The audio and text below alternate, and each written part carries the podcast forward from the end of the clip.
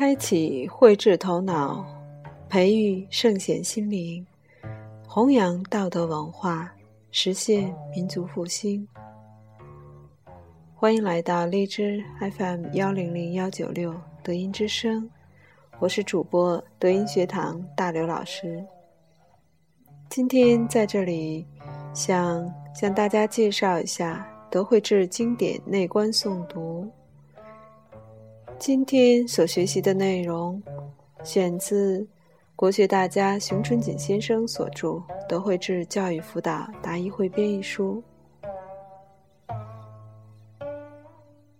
中国文化分为古文、文言文和现代白话文。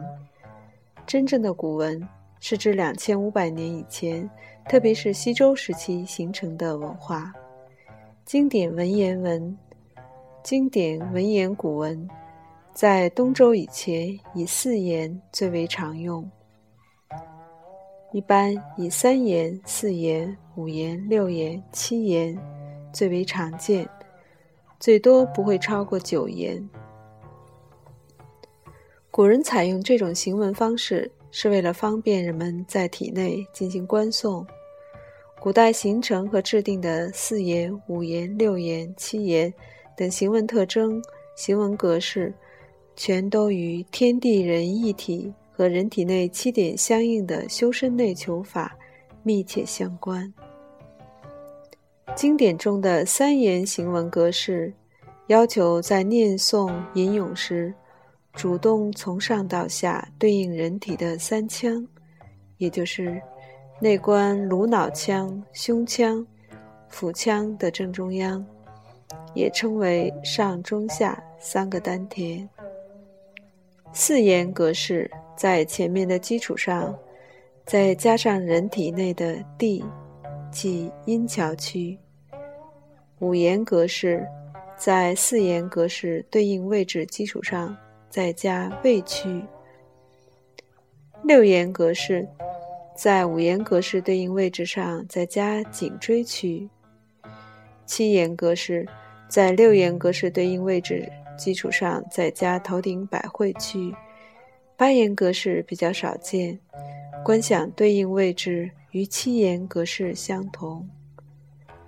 九言行文则为添加外环境中的天心和地心两个相应观想点，这已属于会性外观。古历史上。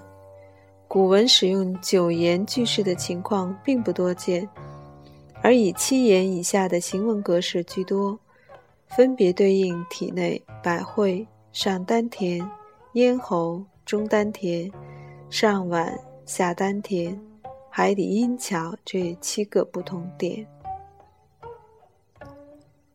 德慧智经典内观诵读，首先需要记住每句经文中每个字。在体内对应的生理位置，然后开始把眼睛微微闭上进行观诵。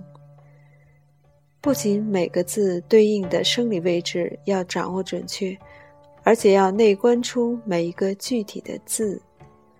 通过这种内观诵读方法，可以激活图文观想能力。一般在连续诵读一个星期以后。内观现象就会明显出现。一般早期只要求慢诵内观，熟练以后，将一整句话观想下来也很轻松。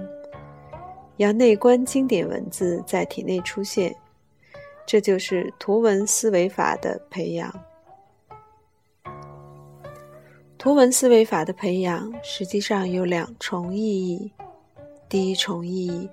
就是主动摄入天德能量进入体内，补充体内仓库能量的不足。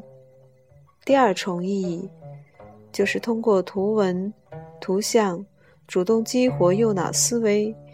这两重作用一旦在体内同步产生时，经典诵读就会越诵越精神，而且记忆力会越来越好。每个人都具备潜在的图文思维能力，可以主动进行图文思维培养。调整自我健康，完成心脑绘制。在人生六阶段中，八岁以前的儿童天然存在图文思维生理功能、童话思维生理功能和神话思维生理功能三种情况。对于学生来说，为了提高自己生命的质量和会性思维的能力，早晚坚持内观诵读，可以维持旺盛的精力，减轻学习压力。把握住老子五千言双一章这两把钥匙进行内观，既能产生全面深刻的生理改变效果。好，今天关于德惠智经典内观诵读的内容就学习到这里。感恩您的收听，感恩熊老师的精彩解读。我们下次再见。